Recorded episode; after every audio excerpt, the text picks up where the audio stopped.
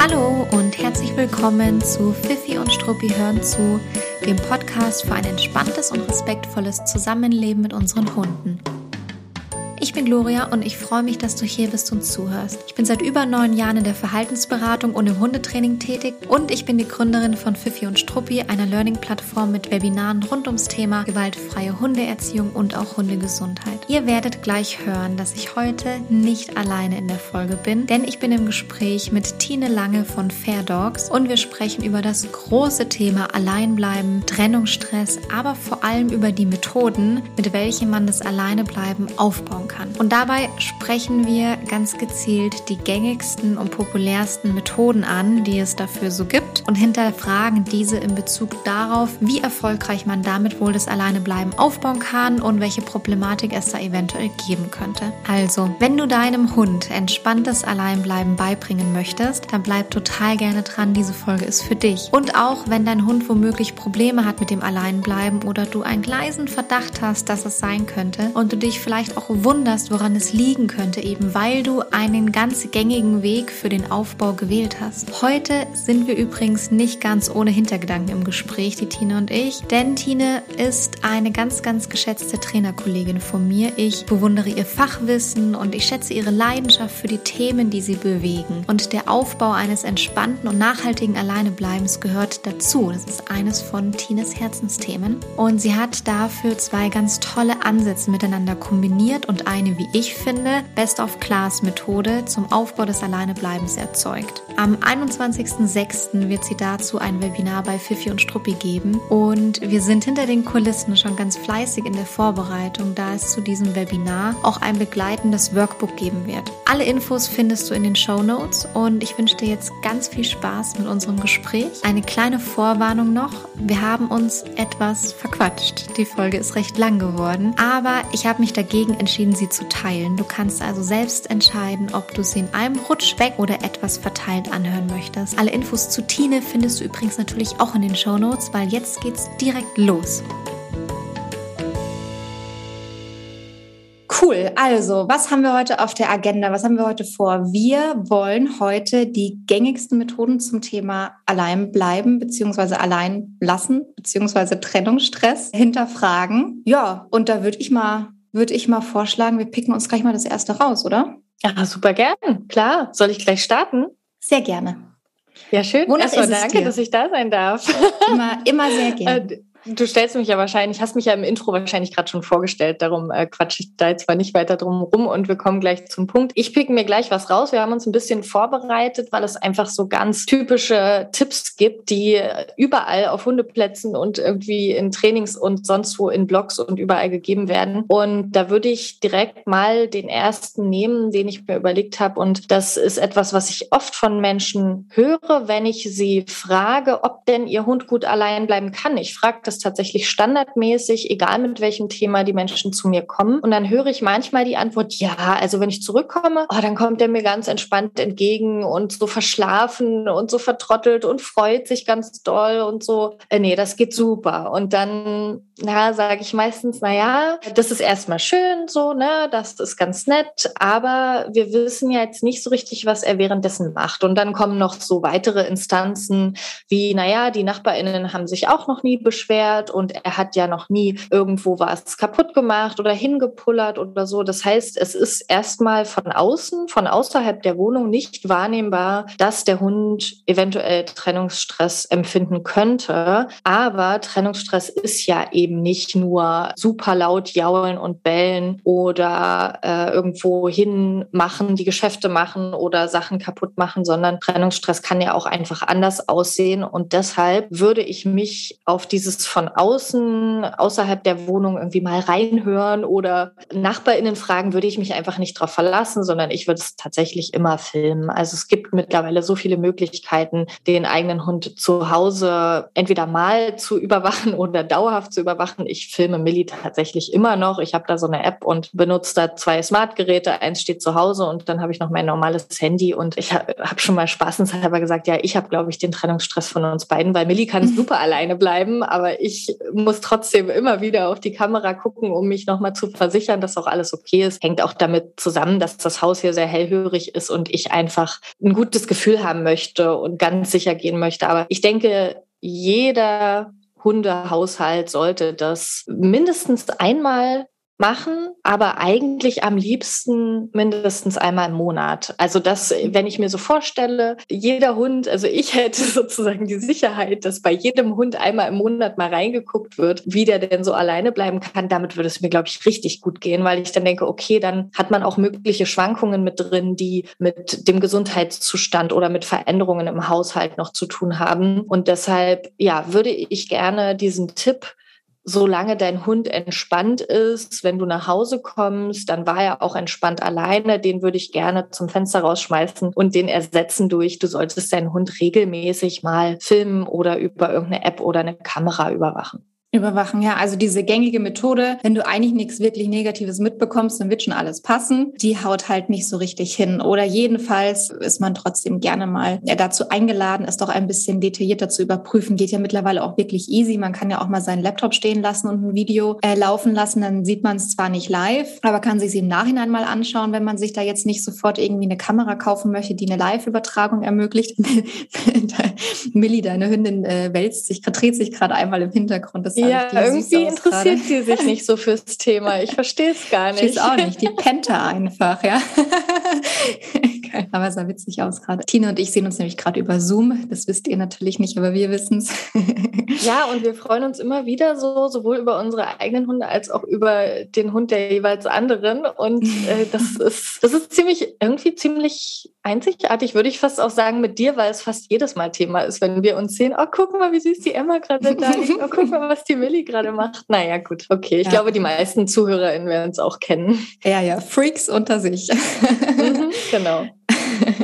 Ja, das ist übrigens ein interessanter Punkt, weil ja alle, die gerade zuhören, ihre Hunde äh, sehr lieben und ihnen nur Gutes wollen. Und da glaube ich übrigens fest daran, dass das bei 99,9 Prozent aller HundehalterInnen so ist, dass die ihrem Hund nur was Gutes wollen und dass niemand sagt, ja, ist mir doch egal, was mein Hund da zu Hause macht, sondern dass es tatsächlich äh, für die ganz schlimm wäre, wenn die wüssten, wie der Hund vielleicht zu Hause leidet, wenn er Trennungsstress hat und sie bekommen es nur nicht mit. Ne? Deshalb mhm. auch diejenigen, die jetzt zuhören und sich denken, ja, okay, dann filme ich es halt mal. Und dann sieht man auf einmal, dass er tatsächlich die ganze Zeit hin und her tapst und hechelt und irgendwie die ganze erste Stunde nicht zur Ruhe kommt und dann irgendwann zwar erschöpft umfällt, aber auf jeden Fall nicht entspannt war. Dann, ja, ärgert euch nicht zu sehr drüber, sondern kommt zügig ins Handeln und startet das Training, um den Trennungsstress da rauszubekommen und das zu bearbeiten. Aber macht euch nicht selber fertig, weil, wie gesagt, ich glaube, niemand würde absichtlich den Hund zu Hause allein lassen, obwohl die Person weiß, dass das schlimm ist. Ich glaube sogar, es gibt Menschen, oder das heißt, ich glaube, ich weiß, dass es Menschen gibt, die sagen, na ja, der Hund weint halt am Anfang so und so lange, aber dann beruhigt er sich irgendwann und dann geht's. Das heißt, die wissen eigentlich, dass es für den Hund schlimm ist und denken sich aber, glaube ich, oft, na, Hunde müssen das ja können. Also mhm. es ist ja mhm. offensichtlich Standard, ja, weil mhm. die meisten Menschen müssen nun mal arbeiten gehen und dann muss der Hund eben allein bleiben mhm. und das ist offensichtlich so ein, äh, so ein Grundgehorsamsding vielleicht, ne? Hunde müssen alle alleine gehen können und Hunde müssen, weiß ich nicht, was,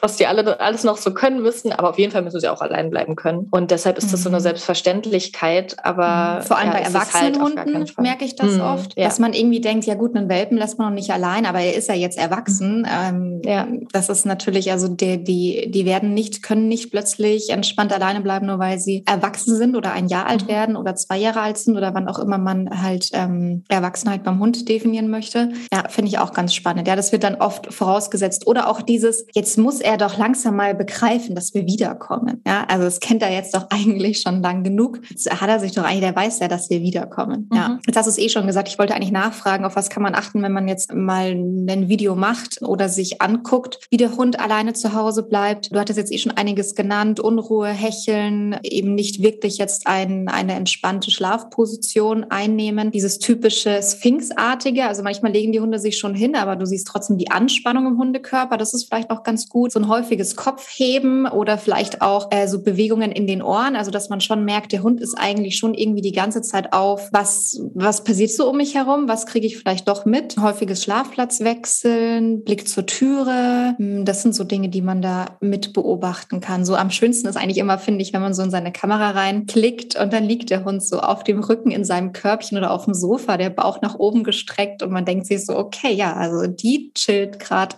richtig krass ihr Leben, während ich ja. hier irgendwo unterwegs bin. Das sind irgendwie so die schönsten Dinge. Was hältst du ja. davon, wenn ein Hund hinter der Türe direkt liegt? Also ich habe das bei der Emma öfter mal, die liegt da schon in einer entspannten Ruheposition, aber die liegt oftmals sehr gerne hinter der Tür direkt und ich bin da immer echt so ein bisschen ambivalent, ja, weil ich mal einerseits denke, ja, sie liegt da entspannt und andererseits finde ich es eigentlich nicht so richtig cool. Mhm. Ich glaube, ich würde es davon abhängig machen, wie oft sie in der gesamten Trennungszeit dann auf Geräusche von außen reagiert, weil ich glaube, man sieht dann ganz gut, ob der Hund die ganze Zeit in einer Erwartungshaltung ist. Und das ist ja genau das, was wir uns nicht wünschen. Wir wünschen uns, dass der Hund einfach sagt, ja, okay, mein Mensch ist jetzt halt gerade weg, ne? Und freut sich dann auch, wenn der Mensch irgendwann wiederkommt. Die meisten Hunde finden es nicht super cool, glaube ich, dass die Menschen gehen, aber wir wollen eine tatsächliche Entspannung und eine Erwartungshaltung, bei der ständig drauf geguckt wird, ist das jetzt mein Mensch, wenn ich da ein Geräusch höre, was ich ja dann daran erkennen könnte, dass sich die Ohren bewegen, dass der Kopf hochgeht, dass äh, der Hund vielleicht sogar aufsteht. Wenn das öfter mal passiert, dann äh, fände ich es bedenklich, aber dann weiß ich nicht, müsste man wahrscheinlich auch irgendwie eine Frequenz festlegen. Ich finde es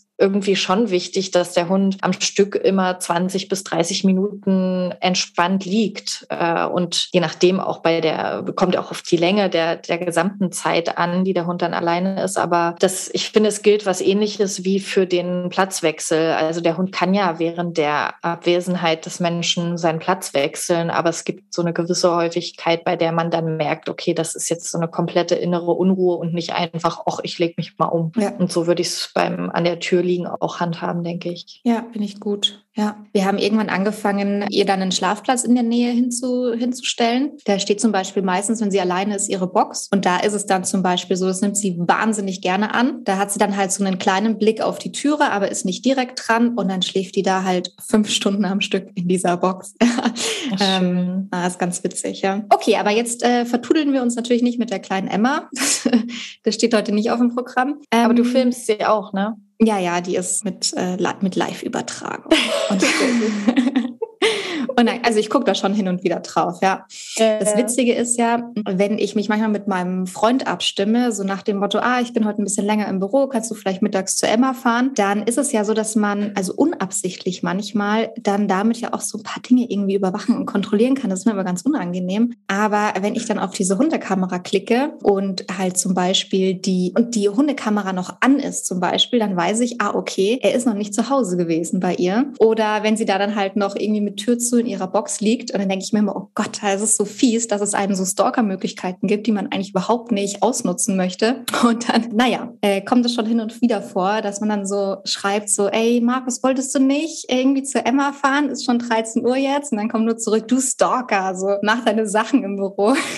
Ja, ja ich habe schon mal jemanden über die App singen hören, der zurück zu Millie nach Hause kam und dann äh, gesungen hat. Das war auch sehr schön. Also ich habe es sehr genossen, aber ich kam mir auch stalkermäßig vor. Und ich mag tatsächlich die Sicherheit, diejenigen von euch, die schon mal Themen mit, mit NachbarInnen hatten, die vielleicht nicht alle einem so hundertprozentig wohlgesonnen waren, die kennen das. Also ich fühle mich dadurch sehr abgesichert zu wissen, dass ich die über die App, ich habe da sogar so einen Aktivitätsverlauf, den ich dann einsehen kann und der wird einen Monat lang gespeichert in der App, sodass ich auch rückblickend jetzt für die letzten vier Wochen mir alle Zeiten, in denen Millie allein war, da kann ich mir alle Töne anhören, die währenddessen mhm. abliefen. Und es gibt mir tatsächlich eine Sicherheit, dass wenn es vielleicht mal Thema sein sollte, dass irgendwelche Geräusche vielleicht, dass man angeblich den Hund hören würde oder so, dass, dass ich da abgesichert bin, finde ich tatsächlich ganz nett. Ach, das ist ja auch ein spannender Aspekt. Ja, hast du recht. Das ist cool. Das ist bei unserer jetzt tatsächlich nicht der Fall. Also es wird nicht aufgezeichnet oder aufgenommen. Ich weiß auch gar nicht, ob ich mir den Ton anhören kann. Ich gucke hauptsächlich einfach das Bild an. Und man könnte auch ähm, mit mit ihr sprechen über diese Kamera. Mhm. Das hatte ich zwar jetzt gar nicht im Kopf, das als nächsten Punkt mit aufzuführen, aber jetzt passt die Überleitung so gut. Das können wir noch irgendwie gleich als zweite gängige Methode, gängige Praxis oder gängiger Tipp mit aufgreifen, dass gerne mal gesagt wird, ja, du kannst so aus der Ferne mit also einen Futterautomaten auslösen oder mit dem Hund sprechen oder den auch irgendwie teilweise harsch unterbrechen, wenn der bellt oder sowas, also mit denen in Interaktion treten über diese Kamera oder diese Futterautomaten. Und da würde ich tatsächlich schon, also auf jeden Fall ein bisschen Vorsicht walten lassen wollen bei der Anwendung von diesen Dingen. Also ich würde, also ich vermeide das tunlichst oder was heißt ich vermeide das tunlichst? Ich mache es auf gar keinen Fall, würde es nie verwenden, weil ich das also höchst erschreckend finde für den Hund, wenn plötzlich aus dem Nichts da eine Stimme auftaucht. Und selbiges gilt eigentlich für diesen Futterautomat, unabhängig davon, dass man es natürlich aufbauen und oder gegenkonditionieren könnte, sodass der Hund da vielleicht nicht mehr erschrickt, aber man reißt ihn ja mindestens aus dem Schlaf hoch, obwohl das jetzt wahrscheinlich nicht dann der Moment ist, in dem man das irgendwie einsetzen würde. Und auch die, diese Futtergabe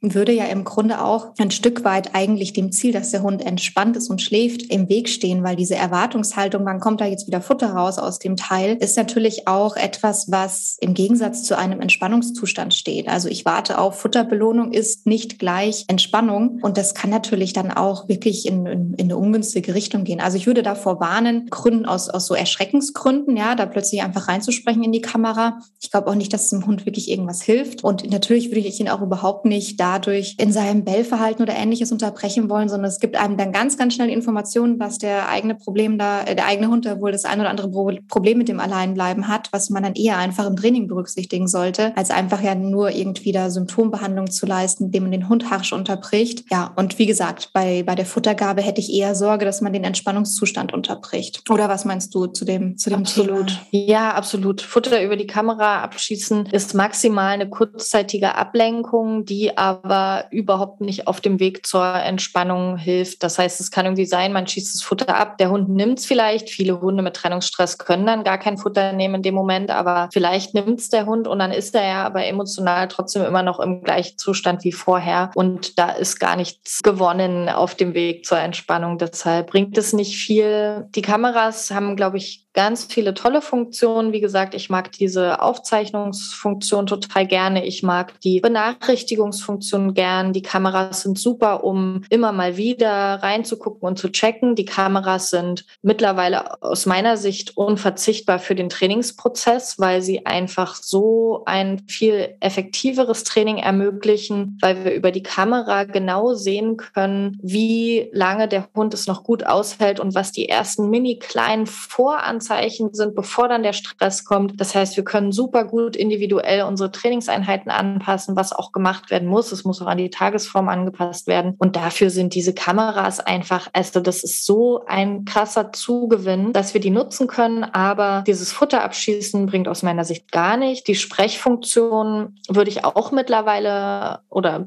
setze ich im Training eigentlich mit keinem meiner Teams ein. Aber witzigerweise muss ich sagen, dass ich sie selber ab und zu mal nutze. Und zwar, weil ich, als ich mit Millie das Alleinbleiben aufgebaut habe, da habe ich noch andere Methoden sozusagen genutzt. Und unter anderem dachte ich eben auch, ach super, diese App hat ja hier diese Funktion. Da konnte man auch noch so verschiedene Signale aufnehmen, die man dann unterwegs abspielen konnte, statt sie einsprechen zu müssen. Und da dachte ich, oh super, das mache ich. Da habe ich dann verschiedene Signale, wie äh, sie auf ihren Platz schicken oder das Entspannungssignal oder so, habe ich dann da aufgenommen und hatte dann da meine Knöpfe. Und was ich heute noch mache, ist, äh, wenn sie rumtigert. Also es ist eigentlich immer so, dass sie nochmal, wenn ich gehe, nochmal einmal so überall rumguckt. Aha, mh, ja, ist hier noch irgendwo was? Dann sehe ich auch manchmal über die Kamera, dann schnüffelt sie so an Sachen, an denen sie sonst nie schnüffelt. Das ist irgendwie ganz, ganz süß, ganz witzig. Und wenn ich dann merke, sie kommt nicht in die Entspannung rein, das passiert schon so einmal im Monat, einmal alle zwei Monate, dass ich sehe, ah, jetzt ähm, läuft sie hier noch weiter rum, wird zwar nicht, nicht hektisch, aber aber ähm, ich fände es jetzt schön, wenn sie sich jetzt langsam mal hinlegen würde, dann sage ich tatsächlich oder frage ich, ob sie nicht mal aufs Bett springen möchte, weil sie tatsächlich in meinem Bett am besten alleine bleiben kann. Da geht sie auch normalerweise dann verlässlich drauf zum Alleinbleiben. Aber wenn sie das mal nicht schafft, dann mache ich das über diese Mikrofunktion. Ich würde es aber niemals mehr so aufbauen oder irgendwie jemandem empfehlen, sondern in diesem speziellen Fall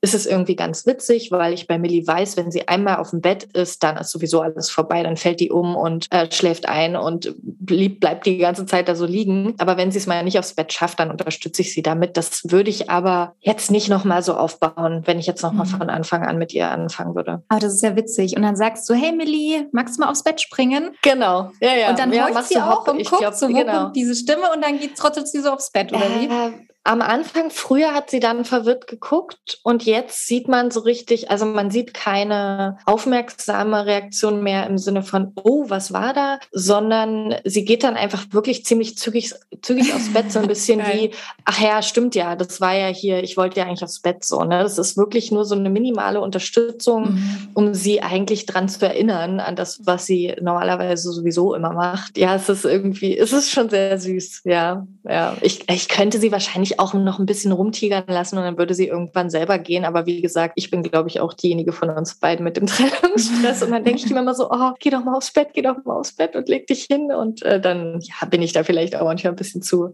zu früh dran. Ist das witzig. Ich meine, bei euch funktioniert das natürlich super gut. Du fragst sie, magst du mal aufs Bett springen? Sie kennt es als Ruheort. Das ist nicht mit mhm. Zwang, Druck oder Strafmaßnahmen mhm. aufgebaut. Aber ich würde halt ganz, ganz stark äh, jetzt bei allen, die zuhören, davon abraten, wenn ihr jetzt äh, das hört und euch denkt, ach praktisch, da probiere ich mal aus, meinen Hund auf seinen Platz zu schicken. Wenn ihr das aufgebaut habt über Korrekturen, wenn er aufsteht und über vielleicht sogar irgendwie Bleibkommandos zum Liegenbleiben oder sowas oder körperliches Blocken zurückschicken, dann bitte nicht nutzen, ja, weil dann ist es natürlich wirklich jetzt kein, kein freiwilliger Ruheort, der ja wahnsinnig entspannt verknüpft ist bei Millie und ganz positiv verknüpft ist. Und das, was die Tine dann ausspricht über die Kamera, ist eine Einladung, ist wie eine kleine Hilfestellung zu verstehen. Es kommt wirklich ganz stark darauf an, wie die Hunde davor, also mit welchen Methoden davor mit den Hunden halt trainiert wurde.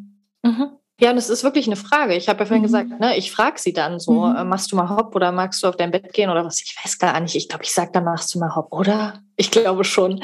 Äh, und das, äh, das war es dann. Also da gibt es dann auch keine Konsequenz, wenn sie das nicht macht, dann ja, pff, dann macht sie es halt nicht. Also jetzt wird es wieder wärmer draußen, dann liegt sie manchmal neben dem Bett. Ja, dann fange ich doch nicht an, die da mhm. zwangsweise zu versuchen, irgendwie über das Mikrofon da drauf zu schicken, sondern es ist wirklich einfach nur eine Erinnerung und entweder nimmt es an oder nicht. Mhm. Witzig, ja, sehr spannend. Cool. Mhm. Ja, aber generell denke ich, können wir festhalten, Interaktion über die Kamera ist nicht die Funktion, wofür wir sie haben. Also diese Kameras und Apps, die bringen echt richtig viel, aber nicht für Interaktion. Ja, total gut. ich ich sehe dich. Du guckst, du guckst gerade schon wieder. Die Milli träumt. Ja, ja, und du freust dich.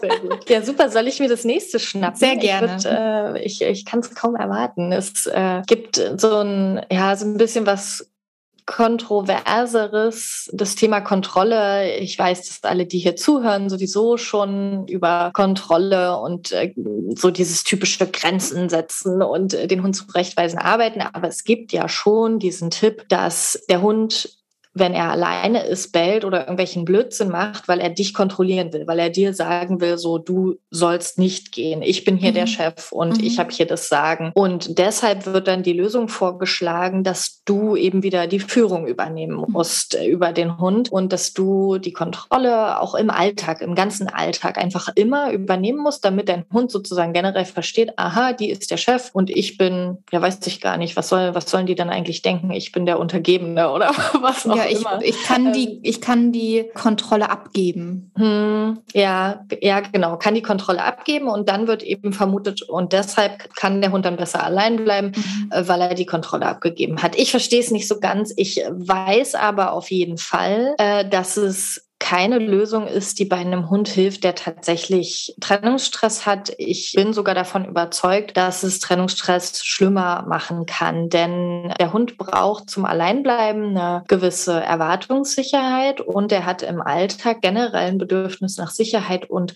nach Nähe zur Bezugsperson und dieses Bedürfnis das ist in einem gewissen Maße da. Und wenn ich jetzt anfange, dem Hund dann nicht nur diesen Trennungsstress zuzumuten, wenn er also diese Alleinezeit, sondern dann auch noch im Alltag Dinge zu entziehen, die ihm vorher gut getan haben. Also er durfte vielleicht vorher bei mir auf der Couch sitzen und das darf er jetzt auf gar keinen Fall mehr, weil ich übernehme ja die Kontrolle. Oder er durfte im Bett schlafen, das darf er jetzt nicht mehr, damit ich eben der Chef bin. Oder ähm, der muss jetzt nur noch hinter mir laufen mhm. oder weiß ich nicht. Also da gibt es ja ganz komische Fantasien, die dann da umgesetzt werden. Und für den Hund ist das halt der übelste Stress. Und mhm. wenn ich mir dann mal die hormonelle Seite anschaue, was in dem Hundekörper passiert, wenn diese Stresshormone angesammelt werden und dafür vielleicht dann die, die schönen Hormone, also zum Beispiel das Oxytocin, weniger vorhanden ist, weil ich vielleicht nicht mehr so viel mit meinem Hund kuschle, mhm. weil der nachts nicht mehr neben mir liegt, äh, dann sind das die schlechtesten Voraussetzungen mhm. zum Alleinebleiben. Also dann habe ich einen völlig gestressten gestressten Hund, äh, der dann plötzlich alleine ist und überhaupt keine Ressourcen hat, um mit diesem Moment, oh, jetzt ist mein Mensch ja weg, gut umgehen zu können. Also mhm. Also da fehlen einfach die Strategien. Ich habe ihm ja auch keine neuen Strategien gegeben. Ich habe ihm eigentlich nur ganz viele Sachen genommen, vor mhm. allem Sicherheit genommen, die er sonst vielleicht vorher mit mir hatte. Und ich glaube, dass dieser Tipp eben leider aus Ermangelung an äh,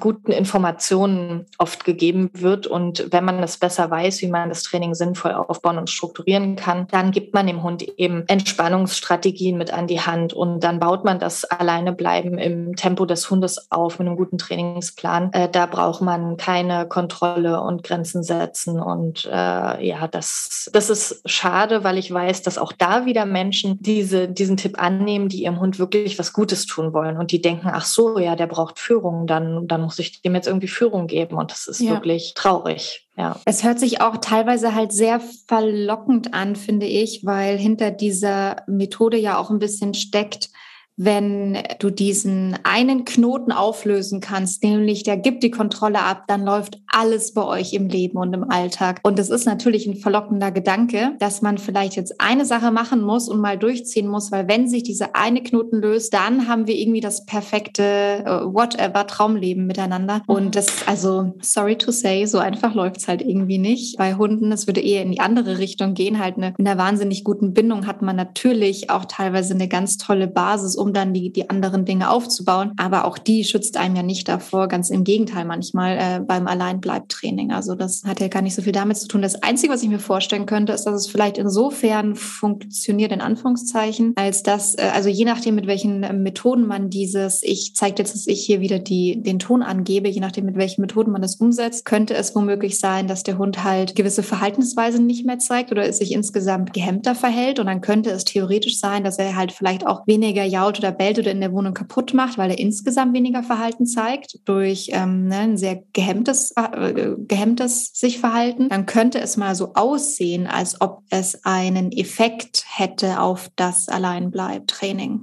Mhm. Ja, genau. Das ist wirklich sehr, sehr traurig und dazu braucht man sich in Anführungsstrichen nur mit der Körpersprache des Hundes äh, auseinandersetzen, um herauszufinden, dass das kein entspanntes Alleinbleiben ist, sondern der Hund einfach gehemmt ist. Mir ist auch gerade noch so ein Schlupfloch eingefallen und zwar gibt es eine sicherlich eine Option, dass der Hund wenn der Mensch ähm, sehr, äh, oder was heißt sehr, aber bedürfnisorientiert mit dem Hund umgeht, dass es passieren kann, dass alle Bedürfnisse des Hundes immer nur über den Menschen abgedeckt werden. Dass der Hund also mhm. keine eigenen Strategien hat, um mit schwierigen Situationen umzugehen. Und dieses vermeintliche Schlupfloch ist aber relativ easy aufzulösen, indem ich mir eben genau das anschaue. Wie kann ich es ermöglichen, dass mein Hund viele Bedürfnisse auch für sich selber ganz gut regeln kann mhm. oder mit Herausforderungen auch selber ganz gut klarkommt? Genau das macht man ja dann im Training, wenn der Hund Trennungsstress hat und man das bearbeitet. Dann wird ja genau darauf geguckt, dass der Hund Strategien bekommt, die er alleine nutzen kann, wofür er uns nicht braucht. Und dafür muss ich den Hund aber weder hemmen noch die Führung übernehmen. Diese Strategien, die kann ich relativ fix trainieren. Ja, da können wir über konditionierte Entspannung arbeiten und dann nehmen wir die Desensibilisierung dazu und äh, klingt jetzt erstmal sehr banal, aber dann haben wir es erstmal. Ne? Das ist also da brauche ich wirklich keine Führung, sondern da brauche ich nur ein gutes Training und einen individuellen Trainingsplan. Ja, ba banal und komplex, aber auch zugleich.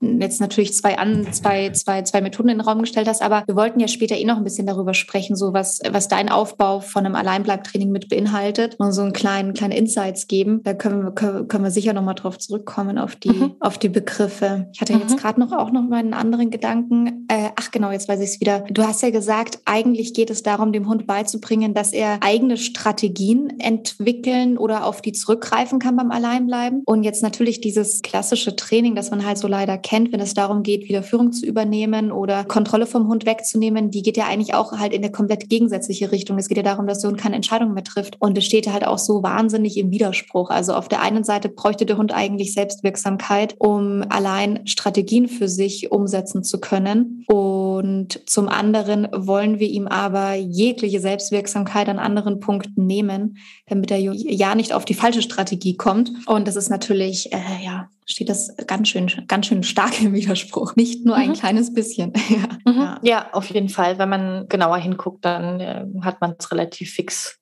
durchschaut. Ja, definitiv. Ja, voll. Okay, dann springe ich doch mal in unsere Notizen und pick mir noch mal was raus. Oh ja, das ist was Gutes. Äh, schließt auch ein kleines bisschen daran, naja, eigentlich nicht, aber die Themen hängen alle miteinander zusammen. Es gibt diese ganz, ganz gängige Überzeugung, du darfst auf gar keinen Fall, wenn du kommst und außen hörst, dass der Hund bellt oder jault oder kratzt an der Tür oder was auch immer macht, wenn du irgendwas von dem mitbekommst, darfst du auf gar keinen Fall zurück reingehen, äh, weil der Hund ja dann Erfolg mit seinem Verhalten hat, sondern du musst auf jeden Fall draußen warten, bis der Hund ruhig ist und sich angepasst angepasst verhält und dann eben kannst du reingehen. Und was da dahinter steckt, ist im Grunde die Sorge beziehungsweise die Aussage, dass eben äh, sich das Verhalten ähm, verstärken würde, das am Ende dann hm, zum Erfolg geführt hat. Also der Hund kratzt zum Beispiel am Türrahmen, ähm, daraufhin machst du die Tür auf und gehst wieder rein und dann wäre halt die, die Aussage, na ja, damit hast du jetzt das Türrahmen äh, ankratzen verstärkt. Ähm, du solltest warten, bis der Hund eben keinen Mucks mehr von sich gibt und erst dann zurückgehen, damit du eben dieses keinen Mucks mehr von sich geben verstärkst, also dieses Ruhigsein verstärkst. Und das Interessante ist ja, die Aussage ist ja gar nicht zu 100 Prozent falsch. Also es ist ja tatsächlich korrekt, äh, wenn du wartest, bis der Hund an der Tür kratzt und dann würdest du die Tür aufmachen und den reinlassen, äh, rauslassen oder reingehen, dann also kann man jetzt nicht von der Hand weisen, dass du dieses Verhalten damit womöglich verstärkst. Die Sache ist nur die, abwarten, bis der Hund gar keinen Laut mehr von sich gibt, ist tatsächlich halt auch nicht die, die, die bessere Methode, weil man damit zwar vielleicht eventuell verstärken würde, dass der Hund zwischendurch zwischendurch mal Ruhe gibt und einfach abwartet und horcht. Aber er ist ja trotzdem nicht in einem Entspannungszustand dabei. Also die Hunde kommen ja nicht trotzdem nicht auf Fingerschnips in einen Entspannungszustand, sondern eventuell äh, ja, hören sie zwischendurch mal auf und warten, ob damit dann halt wieder ihr, ihr Erfolg eintritt, den sie davor mal hat. Aber es heißt ja nicht, dass die Hunde entspannt sind. Und hier muss man auch nochmal ganz klar unterscheiden. Für uns bedeutet halt, dass der Hund gut alleine bleiben kann, dass der Hund wirklich entspannen kann, wenn er alleine ist. Unser Anspruch ist halt nicht nur, dass er nichts kaputt macht und nicht das Haus zusammenschreit, bellt oder jault, sondern dass er einfach wirklich entspannt sein kann in der Zeit. Das ist, und da, glaube ich, gehen vielleicht auch manchmal die Ansprüche ein kleines bisschen auseinander. Und ja, also der Hund ist nicht auf Fingerschnips entspannt, nur weil er eventuell gelernt hat, ich muss mal zwischendurch Ruhe geben oder insgesamt mich zurücknehmen und Ruhe geben, weil alle anderen Strategien nicht funktionieren. Und das heißt, das hinkt an der Stelle. Und zum anderen wäre es tatsächlich der deutlich, deutlich nachhaltigere schnellere und bessere Weg, ein Training so aufzubauen, dass der Hund gar nicht in so eine starke Stresssituation kommt, dass er anfängt zu bellen, zu jaulen und an der Tür zu kratzen oder sich da irgendwie stark reinsteigern muss in dieses Verhalten. Das heißt, man würde deutlich früher ansetzen im Training und eine erfolgreiche Trainingssession äh, so abschließen, dass der Hund keinen starken Stress empfunden hat während dieser Trainings, während, während dieser Trainingssession. Das heißt, man würde an einem anderen Punkt ansetzen im Training und ganz wichtig, ja, Theorie theoretisch könnte man damit ein ganz einzelnes, punktuelles Verhalten irgendwie verstärken.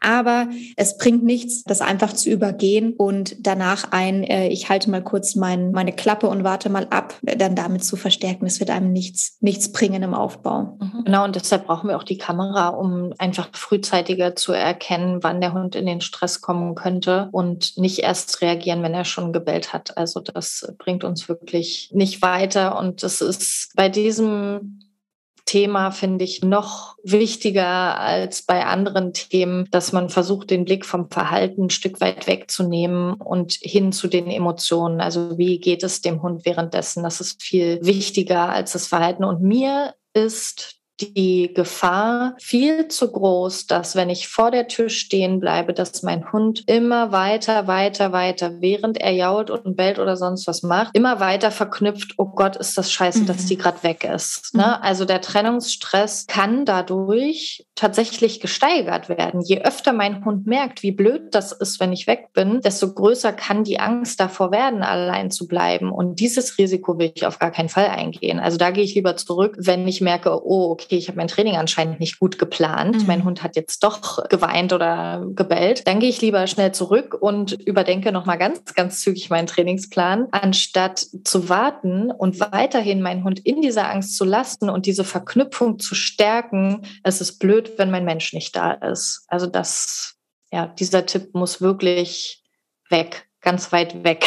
Ganz weit weg. Ich finde es auch. Es ist einer eigentlich der, der fiesesten Tipps, um ehrlich zu sein, weil dein Hund hat gewisse Strategien für sich oder nutzt gewisse Strategien, um auf seine Situation aufmerksam zu machen und auch im Grunde auf seinen Schmerz und sein Leid in dem Moment aufmerksam zu machen. Und man nimmt ihm diese Strategien halt. Also man sagt halt, okay, du rufst nach Hilfe. Ja, das klingt jetzt stark vermenschlicht, aber das ist mir egal an der Stelle. Ähm, du rufst nach Hilfe, aber ich gehe nicht darauf ein. Das kratzt schon auch oder kann unter Umständen auch stark an, an der Vertrauensbasis kratzen, vor allem wenn der Hund womöglich mitbekommt, dass du eigentlich vor der Tür stehst. Also die sind ja auch nicht äh, super doof, ähm, sondern kriegen das ja sehr wohl mit, ob du dich da vielleicht im, im Hausflur schon aufhältst oder ähnliches. Da könnte man jetzt noch super tief darauf eingehen. Ich würde da mal gerne noch auf die Podcast-Folgen zum Thema erlernte Hilflosigkeit verweisen, weil das schon so ein Punkt ist, wo man in, wo Hunde in eine erlernte Hilflosigkeit reinrutschen können. Also wenn ein Lebewesen merkt, es gibt gerade überhaupt keine Möglichkeit, aus einer Situation zu entkommen, keiner meiner Strategien, ähm, die ich eigentlich habe, funktionieren. Und was ich dazu auch noch mal ganz kurz sagen möchte, es ist halt auch kein äh, Kavaliersdelikt, den Hund mal zu Hause in einem Trennungs Trennungsstress zu lassen, so nach dem Motto, ja, mein Gott, da geht's ihm jetzt mal kurz nicht gut und dann bin ich ja auch wieder da und es ist ja auch nur einmal die Woche oder sowas, sondern Trennungsstress ist ja auch ganz klar was, was sich für den Hund ähm, unfassbar schlimm mitunter anfühlen kann. Das ist nicht, das ist keine Lappalie für einen Hund. Und, äh, ich finde, die, ähm, die Pia formuliert das immer so schön aus ihrer ähm, Psychologinnen-Sicht. Ähm, also Pia, die auch bei Fifi und Struppi Referentin ist und in der einen oder anderen Podcast-Folge war, die immer sehr gerne bei dem Thema noch mit anfügt, dass halt soziale Isolation im selben Gehirnareal verarbeitet wird wie körperlicher Schmerz. Deswegen kann man halt sehr, sehr stark davon ausgehen, dass es sich halt ähnlich anfühlt für den Organismus. Und man kann es ja auch bei sich Menschen immer ein bisschen überprüfen und hinterfragen, wenn man sich irgendwo stark ausgeschlossen fühlt ähm, aus einer sozialen Komponente. Das kann einen ganz schön, einen, einen richtig ganz schönen krassen äh, Stich in die, in, in, in die Magengrube versetzen setzen, ähm, wenn man da vielleicht irgendwo merkt, oh hoppla, irgendwie alle sind eingeladen, nur ich nicht. Oder ähm, keine Ahnung, die beste Freundin wendet sich ab oder ach, whatever, da gibt's ja tausend ähm, Beispiele. Das ist schon was, was sich ganz schön intensiv anfühlen kann. Also das bitte auch nicht unterschätzen an der Stelle. Es ist wirklich absolut keine Lappalie. Yes. Ja, ich finde es auch nochmal ein schönes Beispiel für dieses typische Thema den Hund ignorieren, wenn er etwas Unerwünschtes tut. Das ist ja tatsächlich in den aller, aller, aller seltensten Fällen eine gute Idee. Meistens passiert dann nämlich genau das, wie zum Beispiel, wenn er bellt, während du vor der Tür stehst, dass eben in dem Moment die Situation mit dieser unangenehmen Emotion verknüpft wird und es eigentlich schlimmer wird oder aber, dass das Verhalten, was der Hund gerade zeigt, ja auch einen Zweck hat. Also, dass es in dem Moment vielleicht auch gerade hilft. Also bellen und weinen kann auch was sein, was sich in dem Moment irgendwie gut anfühlt, weil er das rauslassen kann. Und wenn ich das weiter ablaufen lasse, habe ich auch nicht viel gewonnen. Ne? Das ist ein bisschen wie beim Hochspringen. Der Hund springt an mir hoch und ich ignoriere das irgendwie. Ja, aber das Hochspringen fühlt sich auch schon gut an. Also ich, es bringt überhaupt nichts, ein Verhalten zu ignorieren, was entweder selbstverstärkend ist oder was mit so einer unangenehmen Emotion einhergeht, dass die dann mit der Situation verknüpft wird und alles zukünftig noch viel schlimmer macht. Mhm, total. Springen wir ich weiter, bevor hier Depri-Stimmung aufkommt. Ja, genau. Lass uns doch ein schönes Thema nehmen. Die Futterspielzeuge. Ich lege meinem Hund einen gefüllten Kong hin und dann gehe ich raus. Ich gebe dem was zu kauen und dann gehe ich raus. Ich gebe dem so einen Snackball, den der durch die Gegend schubst und gehe raus. Tatsächlich habe ich auch bis vor, boah, ich weiß nicht wie lange, aber auf jeden Fall vor zwei Jahren noch, als ich es mit Millie geübt habe oder ein bisschen mehr als zwei Jahre jetzt, ähm, habe ich auch mit dem Kong gearbeitet. Und bei Millie und mir ist es auch immer noch, gehört es zum Abschiedsritual dazu, einfach weil wir es von Anfang an so gemacht haben, dass sie am Ende den Kong bekommt. Aber Es bringt für das Training nichts, einen Hund, einem Hund, der Trennungsstress hat, ein Futterspielzeug zu geben, dann zügig rauszugehen und äh, dann irgendwie zu hoffen, dass der das vielleicht vergessen hat oder sonst irgendwie was. Es bringt für den Moment etwas. Der Hund ist dann kurz ruhig in dem Moment, aber es ist eigentlich nur eine Zeitverschiebung. Also ich lenke den Hund in dem Moment ab für so und so lange. Ja, der Kong dauert, keine Ahnung, fünf Minuten. Und wenn der Kong leer ist, dann steht der Hund trotzdem alleine da vielleicht sogar schlimmer, als wenn er noch, nicht. ja, genau, mhm. erschrockener vielleicht, mhm. ne? weil er nicht mitbekommen hat, dass du gehst oder ähm, er hat so hektisch noch schnell mhm. gegessen mhm. oder er nimmt vielleicht seinen Kong mittlerweile gar nicht mehr, weil er schon weiß, nee, nee, nee, wenn die mir hier den Kong andreht, dann äh, weiß ich ganz genau, da kommt was Schlimmes danach. Also Futterspielzeuge sind kein Teil des Trainings, außer wenn ich mir bewusst bin, also erstmal muss ich mir sicher sein, dass das Spielzeug Entspannung fördert. Also ich mhm. bin mir ziemlich sicher, dass ein Snackball, der durch die Gegend gerollt wird, nicht so sinnvoll ist. Stattdessen kann man Sachen nehmen, die irgendwie geschleckt werden, ja, vielleicht eine Schleckmatte oder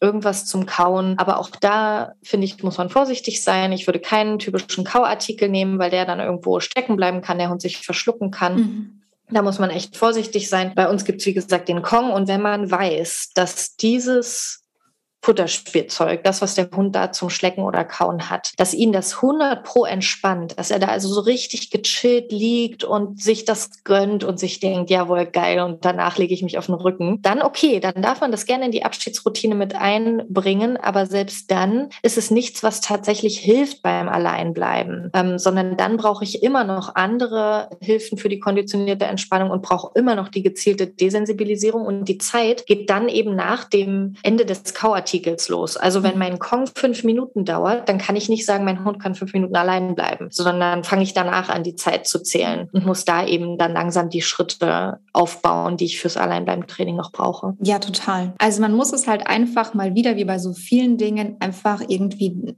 dezidierter betrachten als, ach cool, da gebe ich irgendwie den, den Knochen und dann gehe ich raus und danach mir die Sinnflut und draußen habe ich nochmal gehorcht und dann hat er nicht gebellt und dann bin ich gegangen.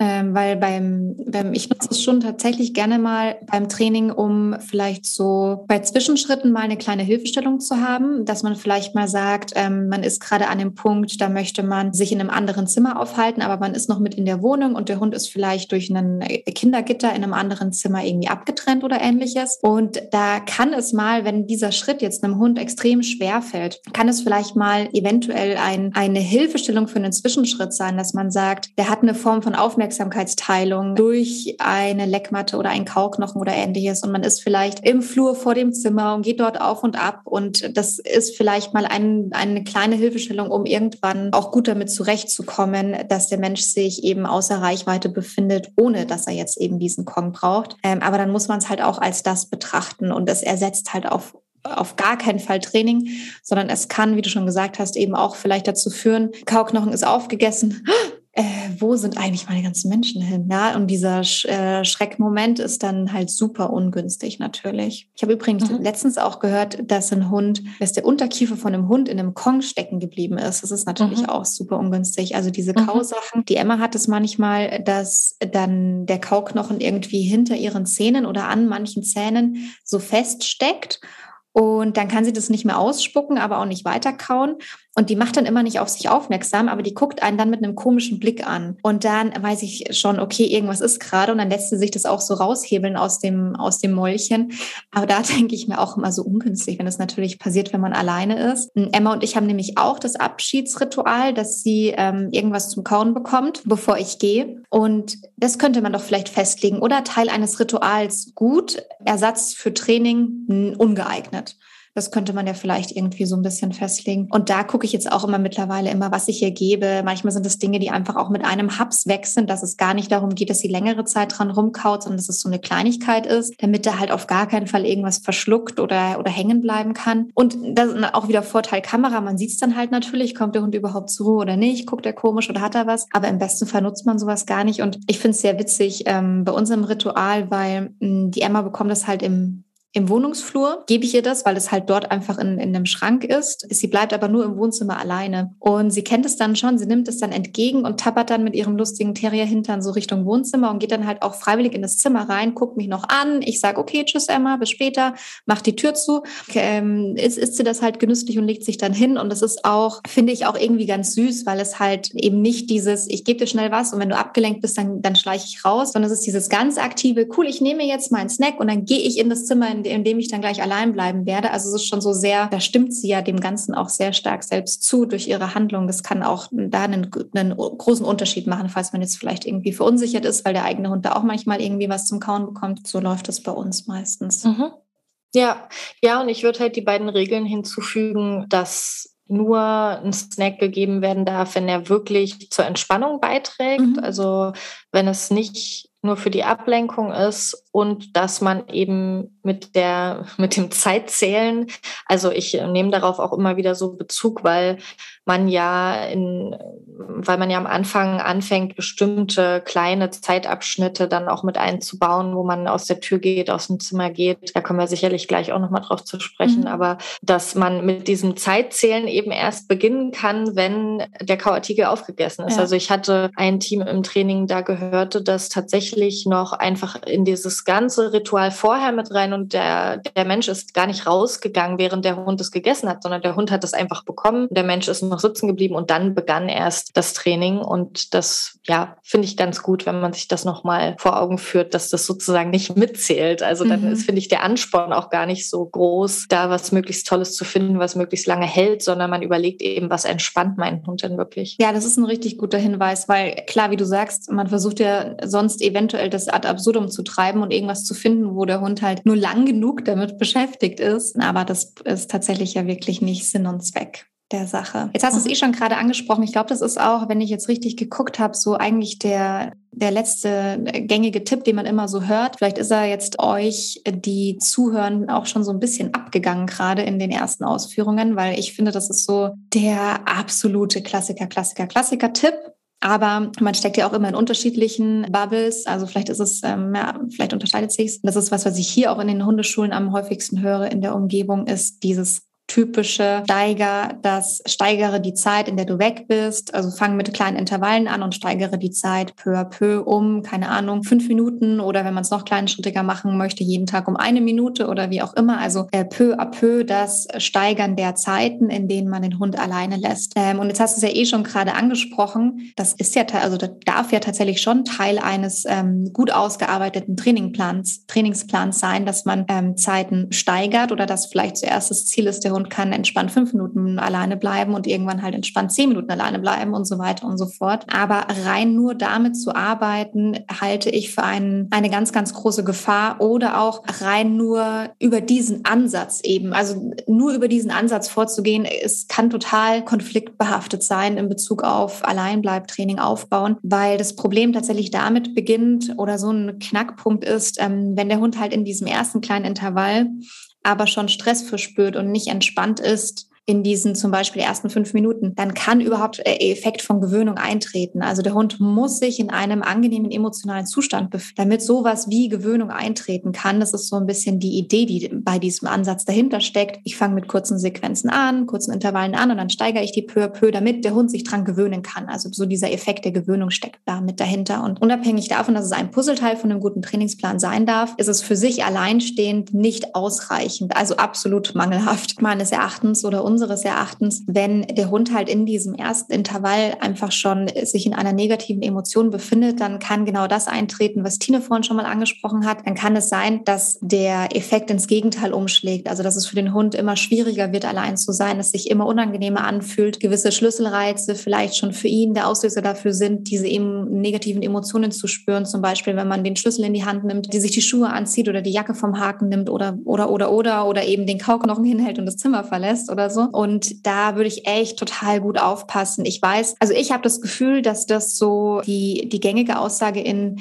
in den Hundeschulen ist. Ich glaube, das auch ein bisschen damit zu tun. Ich habe es der Tine in einem Vorgespräch gesagt. Ich kann leider nicht von der Hand weisen, dass es auch ein Tipp war, den ich früher gegeben habe. Früher in, in der Hundeschule gearbeitet und auch Welpenspielstunden gegeben und da hatten wir so klassische Fragerunden und ein Dauerthema war natürlich, wie starten, wie starte ich denn mit Alleinbleibtraining? Und dann war immer so irgendwie die Klassiker-Aussage, ja, jetzt ist ja dann irgendwie ein guter Zeitpunkt, wenn ihr nach Hause kommt, weil der Hund hat jetzt hier gerade eine Stunde ausgiebig gespielt, der ist jetzt richtig müde und kaputt und da gibst du dem jetzt noch irgendwie einen Kauknochen und dann lässt du ihn einfach mal für eine Minute allein und dann steigerst du das halt peu à peu. Kann ich leider nicht von der Hand weisen, dass es vor einigen Jahren auch mal etwas war, was ich da in Fragerunden als Antwort gegeben habe. Aber man darf sich ja Gott sei Dank weiterentwickeln und auch hin und wieder hinterfragen. Aber deswegen glaube ich, habe ich das so drinnen als ha, der gängigste Tipp aus so den, den, den Hundeschulen, die, es so gibt, weil es, glaube ich, einfach halt so Teil, Teil meiner Entwicklung auch so stark war. Genau. Also da bitte aufpassen. Es klingt halt im ersten Moment logisch und auch nachvollziehbar und irgendwie auch einfach umzusetzen. Aber bitte nicht auf gar keinen Fall sich nur rein darauf ausruhen oder einen Trainings, einen Trainingsplan nur darauf basieren lassen, weil die emotionale Komponente dabei halt so eine wahnsinnig wichtige Rolle spielt. Mhm. Ja, diese Steigerung um fünf Minuten ist so ein klassischer Tipp, den ich so oft gelesen habe und der, bei dem ich so überrascht bin, auch woher kommt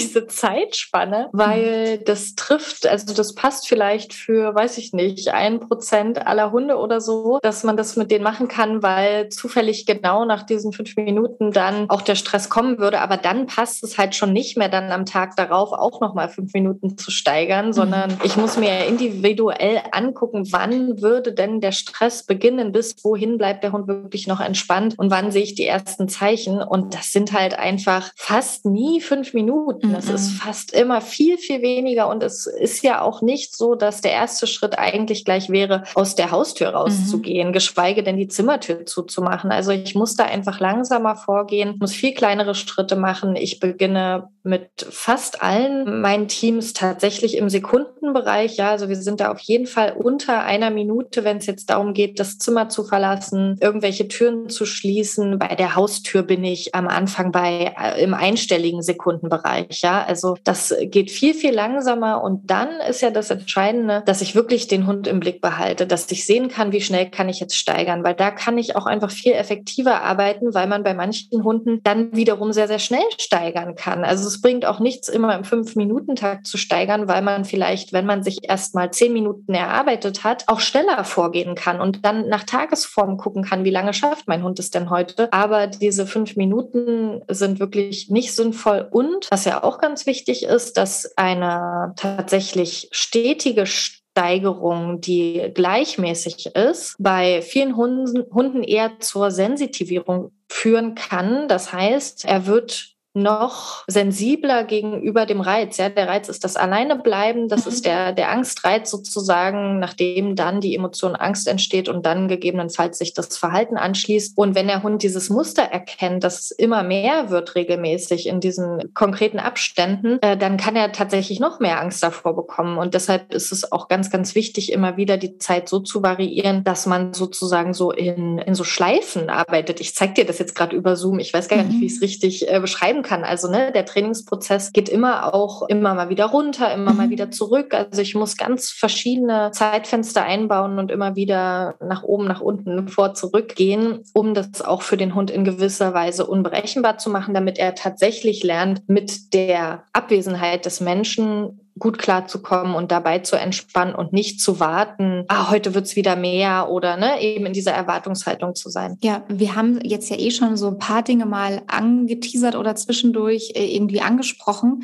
wie wir denn jetzt eigentlich, beziehungsweise auch du ein Alleinbleibtraining aufbauen würdest, weil wir auch ja geplant haben, dass du Ende Juni ein Webinar dazu bei uns auf der Plattform geben wirst. Und mag, also magst du darüber noch vielleicht kurz ein bisschen sprechen oder einen kleinen Einblick geben? Ich meine, es ist ja völlig klar, dass der Anspruch nicht ist, dass wir jetzt irgendwie die Webinarinhalte hier aufrollen oder, oder irgendwie eins zu eins wiedergeben können. Das geht ja überhaupt nicht. Aber die, so ein bisschen die Kombination der Methoden, die du da für dich vorgenommen hast und die Weiterentwicklung deiner deines eigenen Alleinbleib-Trainings. Vielleicht kannst du da noch kurz was dazu sagen, weil ich selber schon äh, mich wahnsinnig darauf freue. Ja, super gern. Also ich habe ja vorhin schon mal gesagt, dass eigentlich die beiden Grundkomponenten die konditionierte Entspannung und die Desensibilisierung sind. Und das habe ich nicht erfunden, äh, sondern tatsächlich sind das sozusagen die Best Practices, die unter anderem von der deutschsprachigen Trainerin Ute Blaschke-Berthold entwickelt wurden. Also zumindest habe ich das, was die konditionierte Entspannung angeht, so ziemlich von ihr übernommen. Sie leitet ja auch die Kumkane-Ausbildung. Und andererseits die Desensibilisierung habe ich hauptsächlich von der Marlena De Martini Price, heißt die Dame, glaube ich, eine US-Trainerin. Und die beiden haben einfach ziemlich genau aufgeschlüsselt ein System, nach dem man einerseits herausfinden kann, was der Hund braucht, um für sich tatsächlich in die Entspannung zu kommen, ohne die Hilfe des Menschen, wie man das kleinschrittig aufbauen kann. Also konditionierte Entspannung bedeutet ja, ich suche mir, äh, ich sage jetzt einfach mal etwas, um es mit Entspannung zu verknüpfen. Und dieses etwas kann ein Ort sein, also die Entspannungszone zum Beispiel, wo der Hund sich gut allein entspannen kann. Dieses etwas kann auch ein Duft sein, ein Entspannungsduft, den ich auflade mit Entspannung, eine Entspannungsmusik, die ich auch aufladen muss. Das sind keine ähm,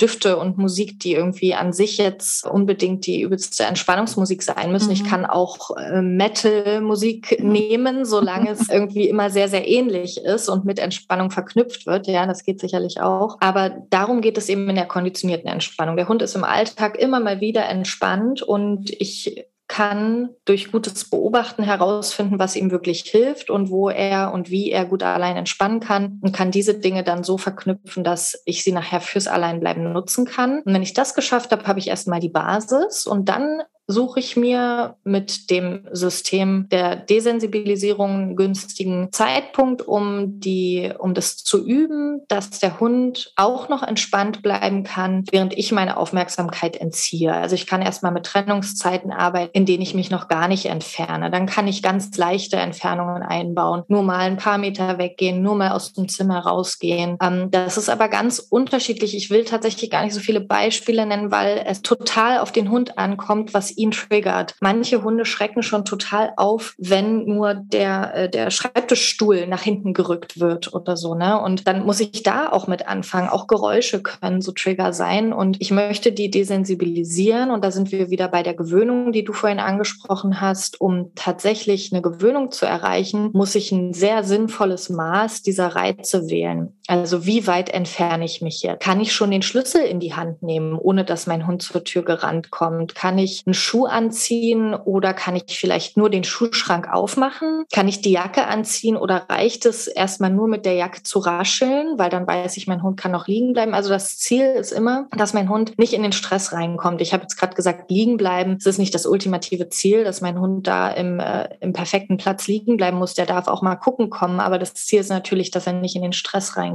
Und deshalb muss ich den Prozess des Verlassens der Wohnung und des Alleinbleibens so auseinandernehmen und ganz langsam steigern, während mein Hund diese anderen Entspannungshilfen noch hat, um es dann später zusammenpacken zu können. Und in der Praxis sieht es nachher so aus, wenn man sich einen Trainingsplan damit erarbeitet, dann hat man täglich, also bei mir sind das fünf Tage die Woche, hat man äh, eine Mission zu erledigen. Diese Mission besteht aus mehreren Schritten und in diesen Schritten steht dann eben genau drin, du stehst jetzt auf und machst jetzt das und das. Und dann mhm. gehst du dahin und dann machst du dies und dann setzt du dich wieder hin. Und äh, das dauert immer so zwischen 15 und 20 Minuten, so eine Mission. Das macht man fünf Tage die Woche, dann hat man zwei Pausentage und in der restlichen Zeit, wenn man dann noch ja hier und da ein paar Minuten oder vor allem, vor allem geht es eigentlich nur darum, daran zu denken, auch die konditionierte Entspannung immer wieder aufzuladen, ja, so dass ich auch dran denke, meinen Entspannungsduft mit dazu zu legen, wenn mein Hund gerade entspannt ist. Nicht während der Mission, sondern außerhalb der Mission und den Duft aufzuladen und solche Sachen. Und die Entspannungszone, das ist auch, da geht es nicht nur darum, kann mein Hund da entspannt liegen, sondern da habe ich auch viele Regeln einzuhalten. Ja, da mhm. zerre ich den Hund nicht raus, da zerre ich mhm. den Hund nicht rein, da sage ich auch nicht bleib, sondern da sorge ich dafür, dass mein Hund sich da wirklich richtig gut entspannen kann. Also genau, es gibt diese beiden Komponenten. Ich äh, könnte jetzt noch weiterreden. Ich glaube, es ist fast so ein bisschen die Steigerung. Wer jetzt diesen Podcast angehört hat, hat erstmal eine gute Idee, in welche Richtung es gehen soll. Ja. Und wer dann das Webinar mitmacht, kann sich vielleicht für sich selber so ein, äh, so ein bisschen, ja, ich will nicht sagen amateurhaften Trainingsplan, aber kann sich erstmal selber versuchen, einen Trainingsplan zu bauen. Ja. Ich denke, das ist schon mein Ziel für das Webinar. Aber gleichzeitig muss ich natürlich den Disclaimer geben, Hunde, die richtigen Trennungsstress haben. Da geht es manchmal um ganz kleine Feinheiten, die man sich angucken muss, die im, in der Trainingsanalyse, in der Verhaltensanalyse mit drin sein müssen, um den Trainingsplan sinnvoll aufzubauen. Und da kann dann natürlich trotzdem eine individuelle Betreuung nötig sein.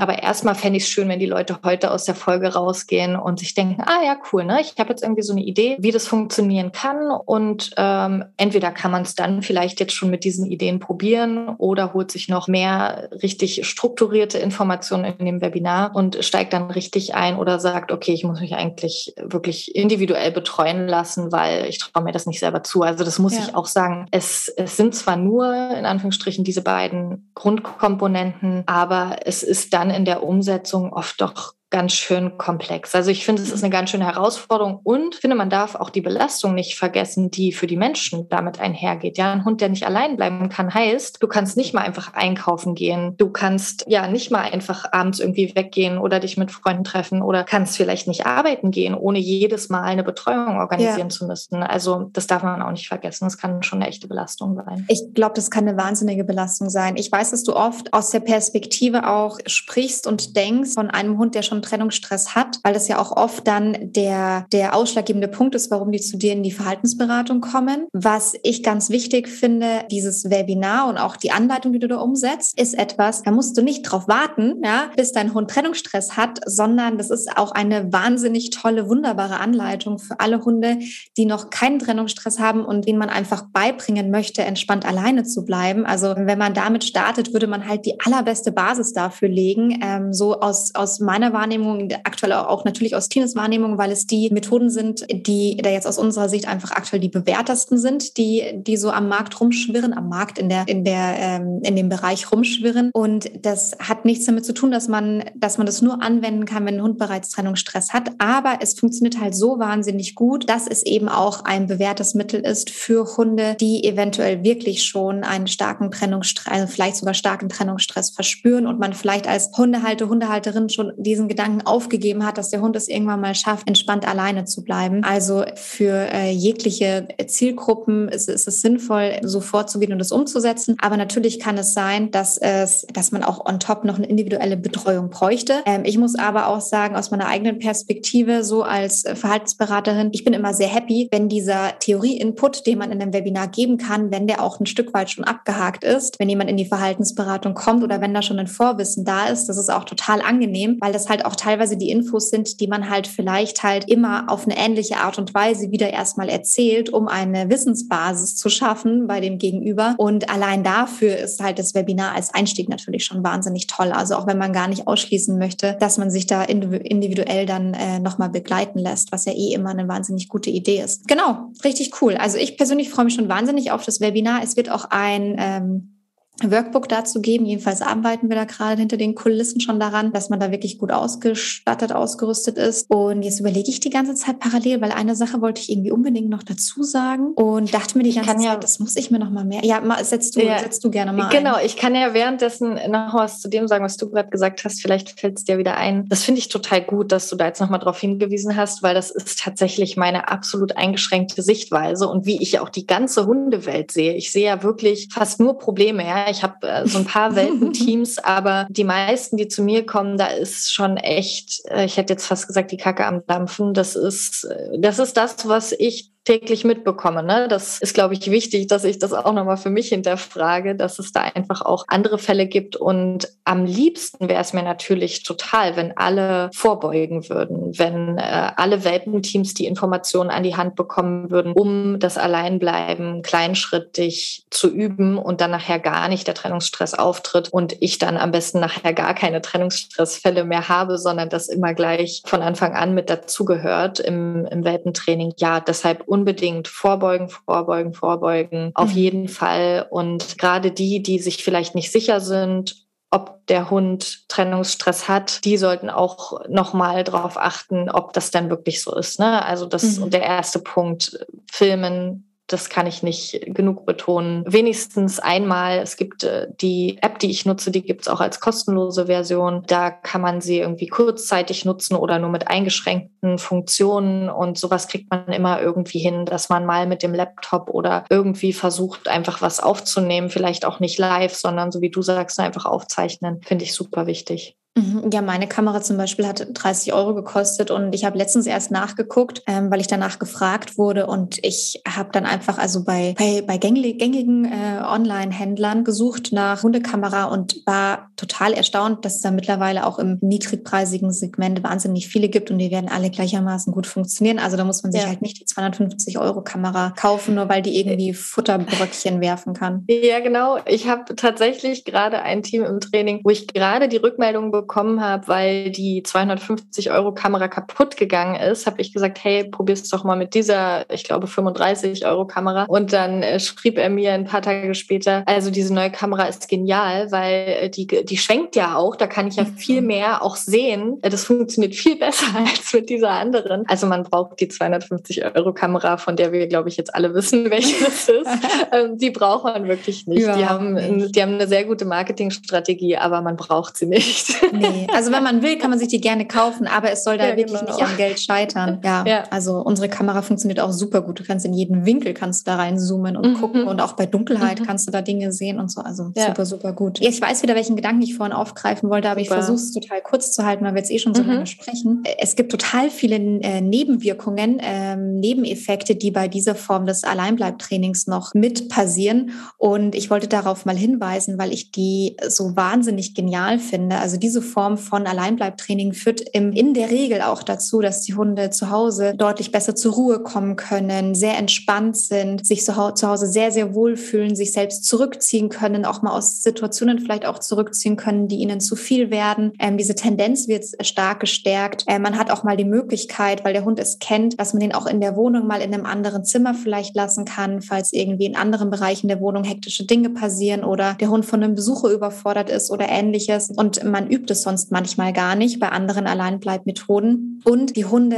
hören auch in der Regel auf, einem so auf Schritt und Tritt hinterher zu tabbern oder so sehr unruhig zu reagieren, wenn man aufsteht und das Zimmer verlässt. Und das sind einfach so Nebenwirkungen, die da ganz auf eine ganz natürliche Art und Weise mit einhergehen und die halt das komplette Zusammenleben, finde ich, total ableveln. Also das ist was, was ich halt noch wahnsinnig toll an diesem Ansatz finde. Und es ist was, was man einfach so im Grunde noch mit dazu bekommt, plus einem Hund, der wahnsinnig gut alleine bleiben kann und entspannt sein kann beim Alleine bleiben. Also das wollte ich noch mit noch mal mit anführen, weil ich das so einen also so einen wahnsinnig tollen Nebeneffekt finde. Unbedingt. Und das ist ja wieder mal typisch für das bedürfnisorientierte Gewaltfreitraining, dass man diese positiven Kreise dann wie so ein Stein, den man ins Wasser wirft und dann ziehen sich da so die Ringe, ne? Das kreist da einfach, das wird dann immer größer und wirkt sich auf andere Themen auch noch aus und gleichzeitig haben wir den gleichen entgegengesetzten Effekt, wenn wir über hemmen und strafen und eingrenzen und weiß ich nicht,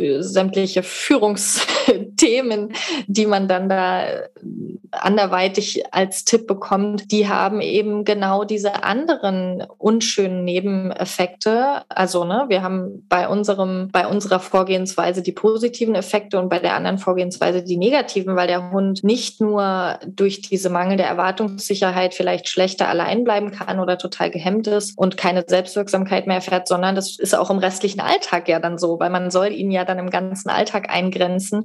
Und äh, dann ist er vielleicht im restlichen Alltag auch gehemmt und explodiert dafür dann aber schneller in irgendwelchen anderen Situationen oder kooperiert viel, viel schlechter mit mir, weil er sich gar nicht mehr auf mich einlassen kann, sich gar nicht mehr auf mich verlassen kann. Also diese Effekte gehen in beide Richtungen. Beide Richtungen. Ja, richtig, richtig, richtig, richtig gut, äh, dass du das nochmal sagst. Das stimmt total. Ich freue mich wahnsinnig auf das Webinar. Ich freue mich sehr darauf, auch selbst auf die Struktur, die du vermitteln wirst in, in dem Webinar. Ich weiß, dass es ähm, eine ganz, ganz große Stärke von dir ist. Und und bin mir sicher, dass alle TeilnehmerInnen da super viel mitnehmen können und auch genau von dieser Struktur mit profitieren können. Also ich freue mich schon sehr darauf. Tausend Dank, dass du das machen wirst. Und ja, tausend Dank, dass du hier mit, mit mir im Gespräch warst zum Thema gängige Alleinbleib-Trainingsmethoden zu hinterfragen. Mhm. Das ist ein richtig knackiges Thema, würde ich sagen, was wir uns da überlegt haben. Ja, danke. Ich komme immer wieder total gern zu dir, sowohl in den Podcast als auch in die Webinare. Und äh, danke auch, dass ich mir das Thema aussuchen durfte. Das ist ja jetzt nun mal einfach ein Thema, was mich jetzt schon seit längerer Zeit sehr beschäftigt und wo ich total Bock drauf habe und auch noch mich selber und mein, ja, mein, mein Training da weiterentwickeln möchte und mich auch freue, dass ich mich da zukünftig noch weiter darauf spezialisieren darf. Und es ist einfach, es macht einfach Spaß. Also es ist für viele so ein leidiges Thema. Es war für mich früher auch ein leidiges Thema. Ich war immer froh, wenn die Hunde, die ins Training kamen, das Thema nicht mitgebracht haben. Aber mittlerweile ist es einfach richtig cool, weil es gibt dieses System, was man einfach so schön individuell an den Hund anpassen kann. Und das, ich weiß nicht, ob das vielleicht auch an dieser Struktur liegt, die einem auch einfach Halt gibt, also einen selbst mhm. als Trainerin, weil man weiß, hey, ich kann das hier so, ich kann die Bausteine so, so zusammensetzen. Und es gibt den Menschenstruktur, weil die wissen ganz genau, okay, ich arbeite täglich meine Mission ab. Es ist einfach, es macht einfach Spaß mittlerweile. Mega gut. Richtig, richtig cool. Ja, das lassen wir jetzt als Endwort so stehen, oder? Sehr schön. Machen Perfekt. Wir. Dann. Danke, bald. dass du hier warst. Bis bald. Das war mein Gespräch mit der lieben Tine von Fair Dogs. Und wenn du bis hierhin gehört hast, dann hast du uns ganz schön lange gehört. Deswegen werde ich jetzt gar nicht mehr so viel sagen, außer dass ich hoffe, dass du dir ein paar gute Impulse rausziehen konntest. Ich persönlich würde mich wahnsinnig freuen, dich äh, entweder mit im Live-Webinar zu sehen oder dir im Nachhinein die Aufzeichnung zur Verfügung stellen zu dürfen.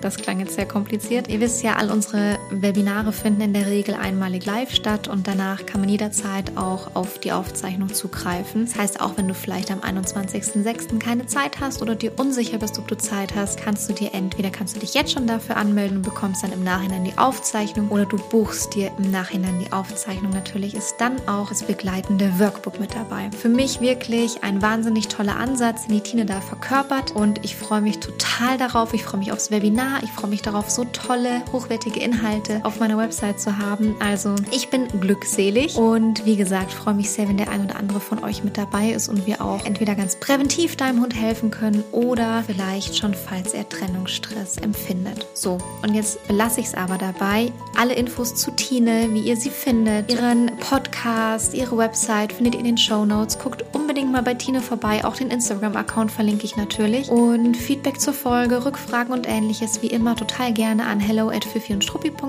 oder auf Instagram unter dem entsprechenden Post und ihr findet uns unter at und Struppi.